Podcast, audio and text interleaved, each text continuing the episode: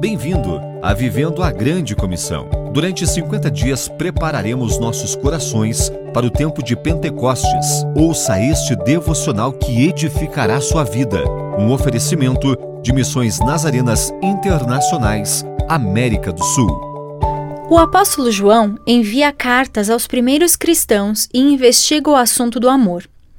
Ele afirma que se o amor de Cristo realmente permanecer em seus filhos, será expresso em ações.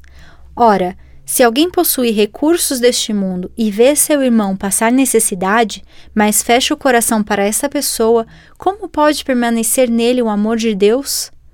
Nós, agora que somos seus filhos, sabemos o que fazer. Nós devemos dar a nossa vida pelos irmãos, assim como Cristo deu a vida por nós. O resultado desta entrega serão fatos tangíveis e concretos. Filhinhos, não amemos de palavra, nem de boca para fora, mas de fato e de verdade. Senhor, ajuda-me a ser sensível para reconhecer as necessidades ao meu redor e demonstrar meu amor com ações.